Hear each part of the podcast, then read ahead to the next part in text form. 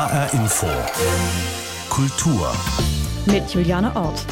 Die Kinos in Hessen dürfen zwar wieder Filme zeigen, aber wegen der Abstandsregeln nur noch vor deutlich weniger Leuten. Da rentiert es sich einfach nicht zu öffnen, rechnet Kinobetreiber Christopher Bausch am Beispiel des großen Saals im Cinema in Frankfurt vor. Der hat eigentlich 220 Plätze, da bleiben noch 13 Plätze übrig.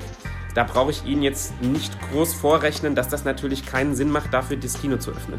Und vor allem fehlen die Filme, denn wegen Corona liegen die Produktionen auf Eis und die Verleiher halten fertige Filme zurück. Wie Kino in Corona-Zeiten funktionieren kann, darum geht es in HR Info Kultur. Gleich zu Beginn mal eine gute Nachricht. In Kalifornien können ab kommender Woche wieder Filme gedreht werden. Allerdings unter Einschränkungen und nicht überall. Im Großraum Los Angeles sind die Infektionszahlen mit dem Coronavirus noch zu hoch. Trotzdem kann Hollywood etwas aufatmen, denn Corona hat in der Entertainment-Branche fast schon 900.000 Jobs gekostet. Und auch ein Hoffnungsschimmer für Kinobetreiber weltweit ist das, denn ohne neue Filme geht es auch für sie nicht weiter. Die Kinos leiden sehr unter Corona und in USA, wo das Virus besonders wütet, wird die Kinolandschaft nach der Pandemie nicht mehr die gleiche sein. Das berichtet unsere Korrespondentin Katharina Wilhelm, die auch gerne mal wieder ins Kino gehen würde. Dies ist der Kampf unseres Lebens. Mit einer Tüte Popcorn im Kinosessel lümmeln und sich zwei Stunden lang von der Leinwand einsaugen lassen. Schön wär's. Seit die Coronavirus-Krise die Welt unsicher macht, wurden Kinos weltweit geschlossen. Ein finanzielles Desaster für Kinobetreiber und die Filmindustrie. Von 20 Milliarden US-Dollar Verlust ging man jüngst weltweit aus. In den USA wird die Hälfte der Kinos von drei großen Ketten betrieben. AMC, Regal und Cinemark. Keiner von ihnen hat bislang Pläne, vor Juni wieder zu eröffnen, obwohl dies in einigen Bundesstaaten der USA zumindest theoretisch wieder möglich wäre. Im US-Bundesstaat Georgia zum Beispiel. Dort bot der Gouverneur bereits für Ende April an, dass die Lichtspielhäuser wieder öffnen könnten. Die Menschen erleben gerade einen finanziellen Ruin und ich denke, die Leute sind ziemlich frustriert, zu Hause bleiben zu müssen. Doch trotz des Angebots schreckten viele Kinobesitzer noch vor diesem Schritt zurück. Denn wer sein Kino öffnet, der muss auch diverse Einschränkungen in Kauf nehmen, erklärt Alison Coesberg von Arthouse Convergence, die mit rund 200 Arthouse-Kinos in den USA zusammenarbeitet. Wie schafft man Distanz in der Lobby? Wie hält man Abstand am Popcornstand? Manche Kinos müssten ganze Sitzreihen entfernen. Die Richtlinien in Texas sagen zum Beispiel, dass die Kapazität der Sitzplätze auf 25 Prozent reduziert werden muss. Manche Kinos werden sicherlich eröffnen. Bei anderen sind die Kosten einer Wiedereröffnung zu hoch, wenn man nur wenige Tickets verkaufen kann. Und das macht dann finanziell keinen Sinn. The overhead of reopening is not enough to kind, they're not able to seat enough people for it to be financially reasonable. Und selbst wenn die Kinos wieder aufmachen, was werden sie ihrem Publikum überhaupt anbieten können? Alle geplanten Filmstarts wurden in den vergangenen acht Wochen abgesagt, darunter Blockbuster wie der neue James Bond-Film zum Beispiel. Wenn Kinos uneinheitlich wieder aufmachen, mal hier, mal da, ist das schwierig für einen Markt, der national und international meistens gleichzeitig operiert, sagt Alison Coesberg. We are not seeing theaters in Los Angeles and New York wenn Kinos in Los Angeles und New York zum Beispiel nicht aufmachen, aber Kinos in Oklahoma und Texas, werden wir trotzdem keine großen Filmstarts sehen. Und gerade in diesen Großstädten, die so wichtig für den Filmmarkt sind, wird es wohl noch dauern. Im Großraum Los Angeles zum Beispiel werden die Kinos Anfang Juli nicht wieder aufmachen. Das wurde diese Woche bekannt gegeben. Zumindest ein Film soll in den USA bereits am 1. Juli anlaufen. Der Thriller Unhinged mit Russell Crowe in der Hauptrolle.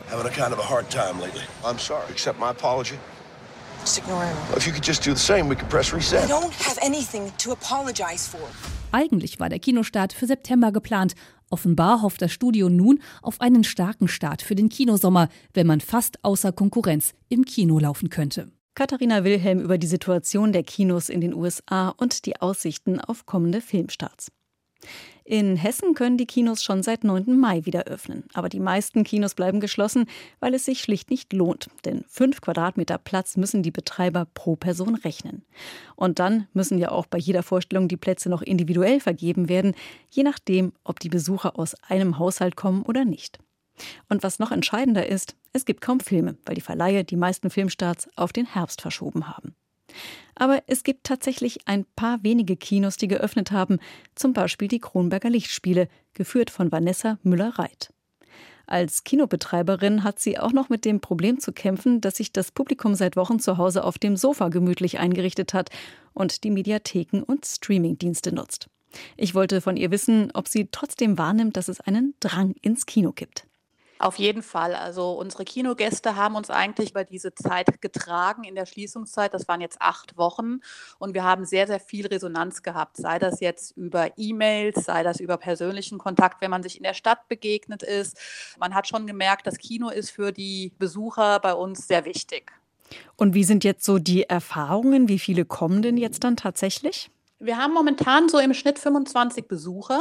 Das war eigentlich schon mal ganz positiv und auch von dem Verleih, wir haben ja die Känguru-Chroniken aktuell im Einsatz, der Verleih sagte auch, mit 25 sind wir wirklich ganz gut dabei.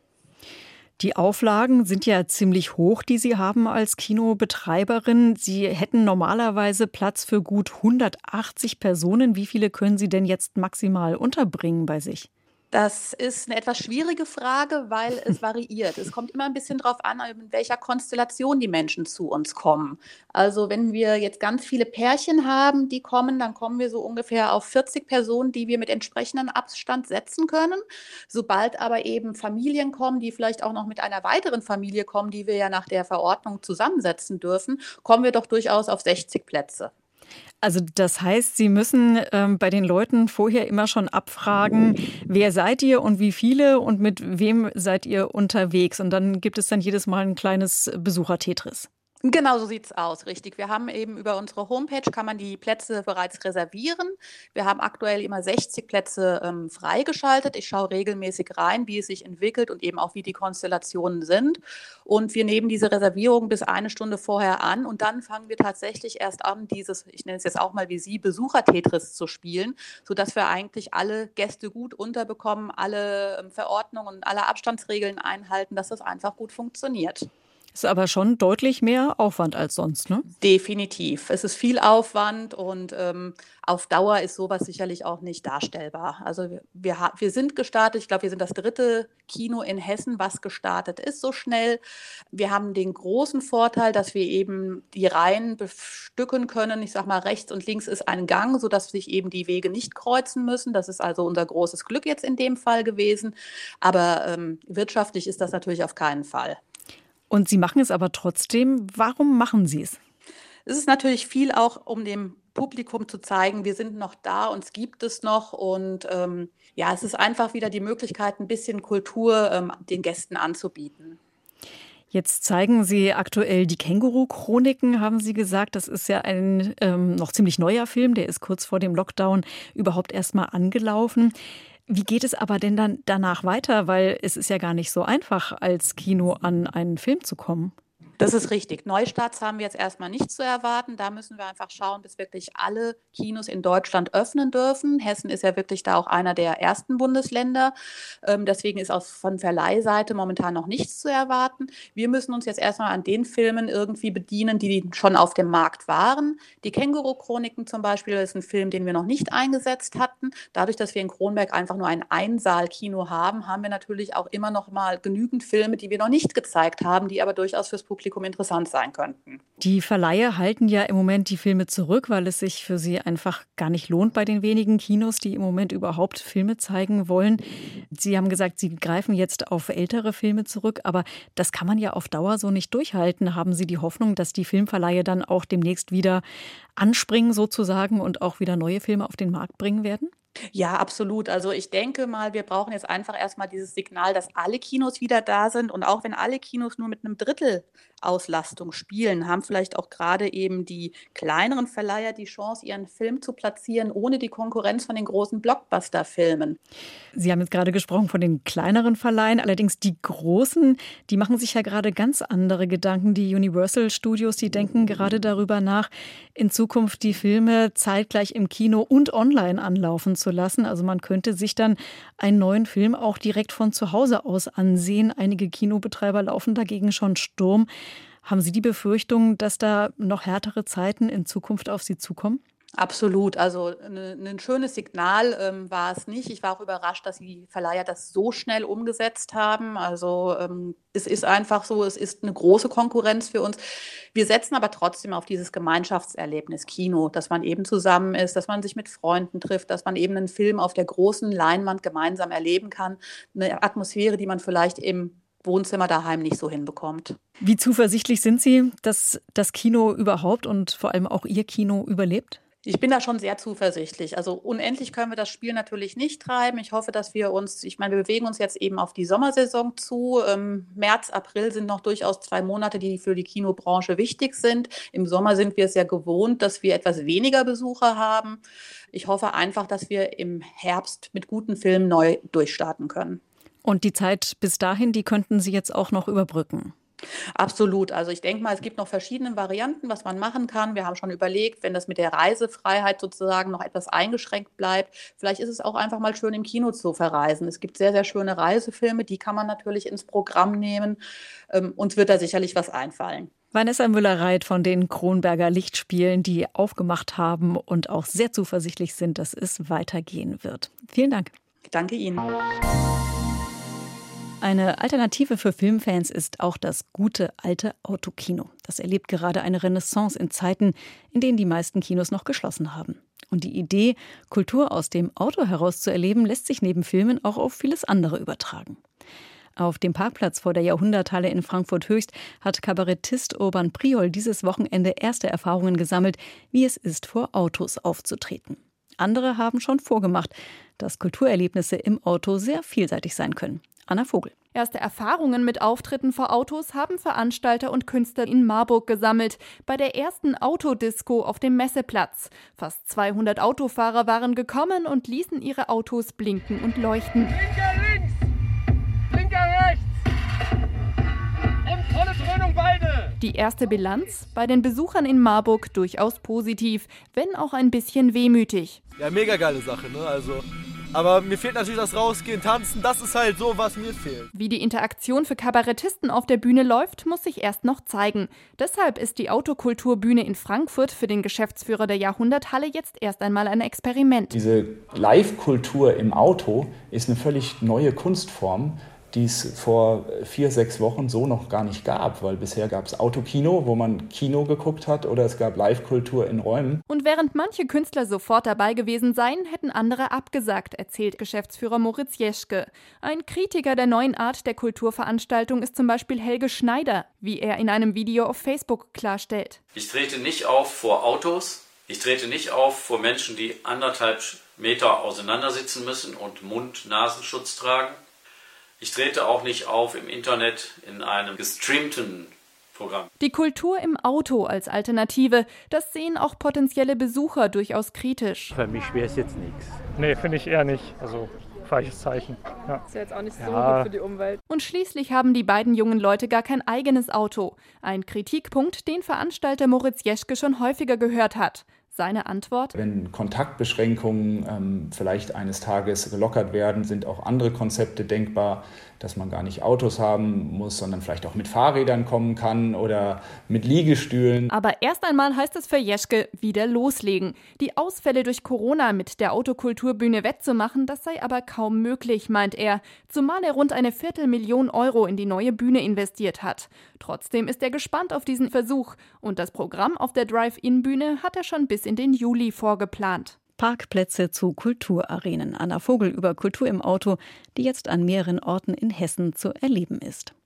Die Museen haben schon seit einer Weile wieder geöffnet. Ausstellungen wurden verlängert, andere sind frisch eröffnet und bieten Neues. Zum Beispiel das Museum für moderne Kunst in Frankfurt. Hier gibt es einen Künstler zu erleben, der selbst Kunstkennern nicht sehr geläufig sein wird. Frank Walter. 1926 wurde er in der Karibik geboren und starb dort 2009. Das MMK widmet ihm die erste Retrospektive. Jan Tussing berichtet über den Künstler und warum er eine späte Hommage verdient. Frank Walter. Wie viel deutscher kann ein Name klingen? Und doch, Frank Walter, der Künstler, geboren 1926 im karibischen Antigua als Sohn eines deutschen Auswanderers und einer ehemaligen Sklavin, wäre nicht in Deutschland als gleichwertiger Mensch behandelt worden. Seine dunkle Hautfarbe machte ihn zeitlebens zum Wandler zwischen den Kulturen, sagt Susanne Pfeffer, Leiterin des Museums für moderne Kunst in Frankfurt. Also wir haben in dieser Ausstellung zahlreiche Selbstporträts von ihm zu sehen, wo man einmal in Rückenansicht ihn in der Landschaft sieht, aber es gibt auch diese Selbstporträts, wo er sich selbst als Weißer porträtiert hat. Der im Kolonialismus auf einer Plantage aufgewachsene Frank Walter sah sich in seinen Bildern auch als weißer Mann. Sein ganzes Leben wurde er von anderen, oft weißen Menschen in Schubladen gesteckt und stigmatisiert. Als junger Mann ging er nach England und wurde regelmäßig wegen seiner Hautfarbe angefeindet. Auch in Deutschland, wo er nach seinen Ahnen forschte und in den 50er Jahren zeitweise Aushilfejobs annahm, fühlte er sich nie zugehörig. In seiner Kunst dagegen konnte Frank Walter frei sein, sich den Zwängen entziehen und sich so darstellen, wie er sich fühlte, sagt Museumsleiterin Susanne Pfeffer. Kunst ist immer der Moment, wo man im Grunde sich eigentlich selbst beschreiben kann und auch die Welt in eine andere Form beschreiben kann und damit eigentlich Freiheit und auch Gleichheit erlangen kann. Susanne Pfeffer widmet Frank Walter nun ihr ganzes Haus, als erstes Museum weltweit überhaupt. Einem Mann, der aufgrund seiner Herkunft keine künstlerische Ausbildung bekommen konnte und daher auch nie ausgestellt hat. Bis zu seinem Tod 2009. Damit richtet die Museumsleiterin den Blick auf zeitgenössische Kunst außerhalb der dominierenden westlichen Kunstszene. Ich glaube, wenn man das Övre von Frank Walter sieht, wird, glaube ich, unmittelbar auch klar, die künstlerische Qualität und natürlich auch diese Bedeutung, dieses Werk auch zu zeigen und dass es natürlich eigentlich eher ein Versäumnis war, dass äh, bis jetzt dieses Werk im Grunde gar nicht zugänglich war. Frank Walter arbeitete sein ganzes Leben unermüdlich. Kleine abstrakte Bilder auf Pappe, Papier und Holz, aber auch Landschaften und Porträts in Öl, Wasserfarben und Buntstiften. Zu sehen sind nun im MMK auf drei Etagen auch kleine geschnitzte Holzskulpturen und Kinderspielzeug, das der Künstler anfertigte und in seinem Shop verkaufte. Das MMK zeigt insgesamt 400 Arbeiten, nur ein kleiner Ausschnitt des riesigen Werkes. Ich muss wirklich sagen, mich hat das ganze Werk, äh, und das ist natürlich auch, auch eine große Geste, dass wir sozusagen dieser Künstler, der eigentlich noch nie in einer Institution weltweit gezeigt worden ist, machen wir hier im Museum für Gegenwartskunst die erste Retrospektive und widmen ihnen das ganze Haus. Also das zeigt natürlich eigentlich, dass wirklich alle Arbeiten sichtbar sind und wie ich nicht gesagt habe, oh, ich habe eine Gruppenausstellung, wir machen was über die Karibik und es gibt fünf Arbeiten von Frank Walter, sondern das Werk ist so fantastisch, dass ich finde, dass die ganze Welt dieses Werk auch sehen sollte. Zu sehen ist das Werk von Frank Walter im Museum für moderne Kunst und zwar noch bis November. Jan Tussing hat berichtet. Der Schriftsteller Ingo Schulze stammt aus Dresden und hat mit Die rechtschaffenen Mörder ein Buch vorgelegt, das sich mit ein paar aktuellen Fragen befasst. Mit Fragen, die man sich als Dresdner vielleicht besonders stellt. Schließlich ist es auch die Geburtsstadt der Pegida-Bewegung. Wie wird aus einem gebildeten Menschen ein Wutbürger, jemand, der Hass verbreitet und rechte Parolen und der vielleicht sogar zum Gewalttäter wird? Im Mittelpunkt des Romans steht ein Dresdner Antiquar, der sich durch die Wende vom intellektuellen Buchliebhaber zum platten Ausländerfeind entwickelt. Frank Statzner hat das Buch gelesen. HR Info. Der Büchercheck. Ingo Schulze schickt seinem Roman ein Zitat voraus. Wer kann denn das Ende eines Buches erahnen, wenn er daran geht? In der Tat, in diesem Buch weiß man bis zum Ende nicht so wirklich, woran man ist. Ist der Antiquar und leidenschaftliche Büchermensch Norbert Paulini eine Ikone des Dresdner Bildungsbürgertums, ein tragischer Held und Wendeopfer, ein selbstverliebter Versager und Menschenfeind oder gar ein rücksichtsloser Mörder? Oder ist er vielleicht doch, obwohl Wutbürger und Ausländerfeind, ein Opfer? Worum es geht. Norbert Paulini wächst inmitten von Büchern auf, die seine Mutter angesammelt hat, eine beseelte Buchhändlerin. Er selbst definiert sich als Leser anspruchsvoller Literatur. Sie ist der Angelpunkt seiner Existenz. Die Realität interessiert ihn nicht. Irgendwann macht er sein eigenes Antiquariat auf, im Schatten des blauen Wunders der berühmten Elbebrücke. Bei ihm bekommt das bildungsbürgerliche DDR-Publikum Bücher, die es sonst nirgendwo mehr geben darf. Das Antiquariat als Milieunische, in der sich alle Mitglieder wärmen und selbst bestätigen dürfen.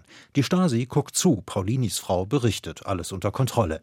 Nach der Wende allerdings braucht niemand mehr das Antiquariat. Die neue Realität ist wichtiger als die intellektuelle Selbstreferenz. Paulini kommt nicht mehr auf die Füße, kann sich einerseits der neuen Welt nicht anpassen, andererseits seinen Bedeutungsverlust nicht verkraften. Er haust irgendwo auf dem Dorf, entwickelt Hass vor allem auf Ausländer, gerät unter Verdacht rechtsextremistischer Umtriebe. Soweit der erste Teil des Romans. Wie es geschrieben ist. Der erste Teil ist novellenartig in einer altmeisterlichen Sprache erzählt, berauscht von Dresden und dem dortigen Bildungsbürgertum. Diese Erzählung bricht allerdings abrupt ab. Im zweiten Teil meldet sich ihr fiktiver Autor. Er heißt ähnlich wie der echte Ingo Schulze und hat mit ihm sogar biografische Details gemeinsam. Mit dem Perspektivwechsel ändern sich Inhalt, Bewertung und Ton der Story. Ich hatte diesem Dresdner ein Denkmal setzen wollen, den Westlern zeigen, wo wahre Bildung lebte und nebenbei auch meine Herkunft adeln. Ich hatte uns Ostlern die eigene Geschichte bewusst machen wollen, aber ich hatte Paulini verkannt. Verkannt, wozu ihn das, was wir an ihm bewundert hatten, prädestinierte, zum Herrschaftswahn, zur Überhebung, zum Blick von oben herab. Harsche Distanz statt Bewunderung, zeitgemäße Sprache. Warum? Weil dieser fiktive Autor eine Frau liebt, die parallel auch mit Paulini liiert ist. Das zu entdecken bringt ihn völlig aus der Fassung. Paulini und die Frau werden dann tot unter einem Felsen im Elbsandsteingebirge gefunden. Ist Paulini gar zum Mörder geworden oder sind sie beide heruntergestoßen worden? Und von wem? Antworten darauf gibt es im dritten Teil. Diesmal erzählt die Lektorin des fiktiven Schriftstellers mit Distanz im sachlichen Rechercheton und echten Enthüllungen. Vieles war nicht so, wie es schien. Wie es gefällt. Ich finde, das ist ein grandioses Buch, viel mehr als ein Wenderoman. Eine interessante sächsische Milieugeschichte mit historischen, aber auch immer wieder aktuellen gesellschaftlichen Bezügen. Anfangs fast märchenhaft, entwickelt sie sich dann zu einer Art Thriller und das Ganze als Verwirrspiel auf mehreren Erzählebenen kunstvoll arrangiert. Immer anziehend und spannend. HR Info, der Büchercheck. Auch als Podcast zum Nachhören auf hrinforadio.de. Frank Statzner über die rechtschaffenen Mörder von Ingo Schulze. Das Buch ist bei S. Fischer erschienen und kostet 21 Euro. Als neulich der 75. Jahrestag der Befreiung des Konzentrationslagers Bergen-Belsen anstand, meldete sich wie so oft Anita Lasker-Wallfisch zu Wort. Sie hatte erst Auschwitz und dann Bergen-Belsen überlebt, weil sie im Mädchenorchester des Konzentrationslagers Cello spielte und damit unter einem gewissen Schutz stand. Nach der Befreiung ging sie nach England und wurde Cellistin. Über das, was ihr in Nazi-Deutschland widerfahren war, der Mord an den Eltern und die Zeit im Konzentrationslager, sprach sie lange nicht. Was das wiederum für ihre Familie bedeutete, hat ihre Tochter Maja Lasker-Wallfisch in dem Buch Briefe nach Breslau festgehalten, das gerade erschienen ist. Maria Ossowski berichtet. Sie lebten in London. Ihre Mutter war Cellistin im English Chamber Orchestra und hatte Maya mitgenommen zu einer Schallplattenaufnahme. Barenboim dirigierte und mittendrin zerriss das Kind ein Blatt Papier. Die Aufnahme musste unterbrochen werden. In meinem Elternhaus, schreibt Maja Lasker-Walfisch, wurden zwei Sprachen gesprochen, Musik und Deutsch. Ich beherrschte keine von beiden und damit fing das Problem an. 1958 bin ich geboren, nicht so lange nach dem Holocaust. Meine Eltern, deutsche Juden, hatten sehr seltsame Berufe. Musiker.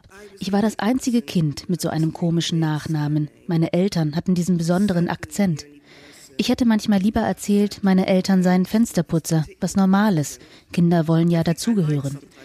Ich hatte immer ein tiefes Gefühl, nirgendwo dazuzugehören. Das war eine unbewusste Internalisierung der Erfahrung meiner Eltern. Ich war ein Flüchtling. Ich wusste nicht, dass ich einer war. Ich wusste überhaupt nichts. Maja in einem Video des Therapeuten Thomas Höbel. Im Mittelpunkt des Buches stehen ihre Briefe an die ermordeten Großeltern. Sie erzählt ihnen, wie es den drei Töchtern ergangen ist und wie sie, die Enkelin, mit dem Erbe der Shoah umgeht. Meine Mutter hatte keine Eltern mehr, als sie 14 war, meine Großeltern. Sie dachte, wenn man mich in eine ordentliche Infrastruktur namens Schule steckt, würde sich alles weisen. Aber das stimmte für mich gar nicht. Ich wurde ein übergewichtiges Kind. Mein erstes Wort war mehr, und das mehr hieß mehr von allem. Einfach mehr, denn es fehlte mir an allem. Denn die Mutter, und das findet Maya heute sehr verständlich, wollte die Kinder schützen. Maya erzählt all das in den Briefen ihren Großeltern und sie berichtet von ihrem eigenen, besonders schweren Weg, x-mal von der Schule geflogen, abgerutscht in die schlimmsten Milieus. Ich war eine Drogensüchtige. Das war meine Identität. Es war psychologisch und auch körperlich so schwer für mich, in der Welt zu sein.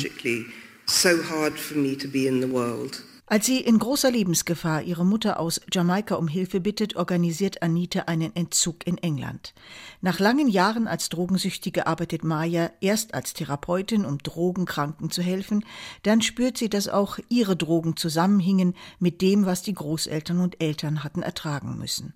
Sie studierte und wurde Psychoanalytikerin mit dem Schwerpunkt transgenerationale Traumata. Ihr Buch ist ihren Großeltern, ihrer Mutter und ihren Tanten gewidmet. Den Laskas in Breslau. Viele alte Fotos zeigen eine vor dem Krieg glückliche Familie. Es ist eines der erschütterndsten, ehrlichsten und besten Bücher über die Schwierigkeiten der zweiten Generation nach dem Holocaust. Maria Ossowski über ein familiäres Trauma, das sich über die Generationen vererbt hat. Das Buch von Maja Lasker-Wallfisch, Briefe nach Breslau, ist bei Surkamp erschienen und kostet 24 Euro. Das war HR Infokultur. Den Podcast zur Sendung gibt es in der ARD Audiothek und auf hrinforadio.de. Mein Name ist Juliane Ort.